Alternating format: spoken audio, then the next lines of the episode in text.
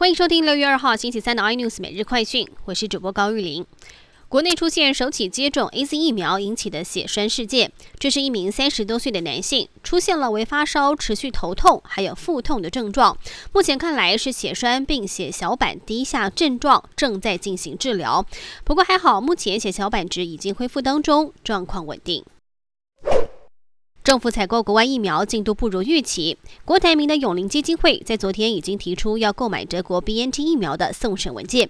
指挥中心指挥官陈时中今天则说，永林基金会委托台康提出申请，资料算是比较完全，但目前唯一就是没有看到原厂授权书，会协助他们办理。而国内今天公布新增五百四十九例新冠肺炎的个案，其中三百七十二例本土病例，另外有校正回归一百七十七例。陈时中则是表示，病例数比昨天增加，疫情并没有往下降。而新北市今天新增确诊三百一十个人，人数爆表。土城区一个养护中心也爆发了群聚感染，有一位八十多岁的长辈发烧，已知三十三个人确诊，另外有一名女性住民已经死亡。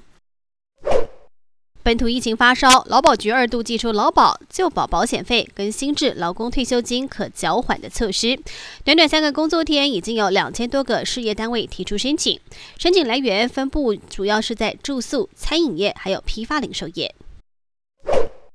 而卫福部上个礼拜宣布采购没有通过二期认证的国产高端疫苗五百万剂，引发外界质疑背后有人炒股，高端疫苗股票因此连三天跌停锁死。尽管会则是表示，股市有建立监视的制度，对有价证券执行监视查核，将会加强执行监视作业。更多新闻内容，请锁定有线电视八十八 MOD 五零四 iNews 最正晚报，或上 YouTube 搜寻三零 iNews。感谢台湾最大 Podcast 公司声浪技术支持。您也可以在 Google、Apple、Spotify、KKBox 收听最新 iNews 每日快讯。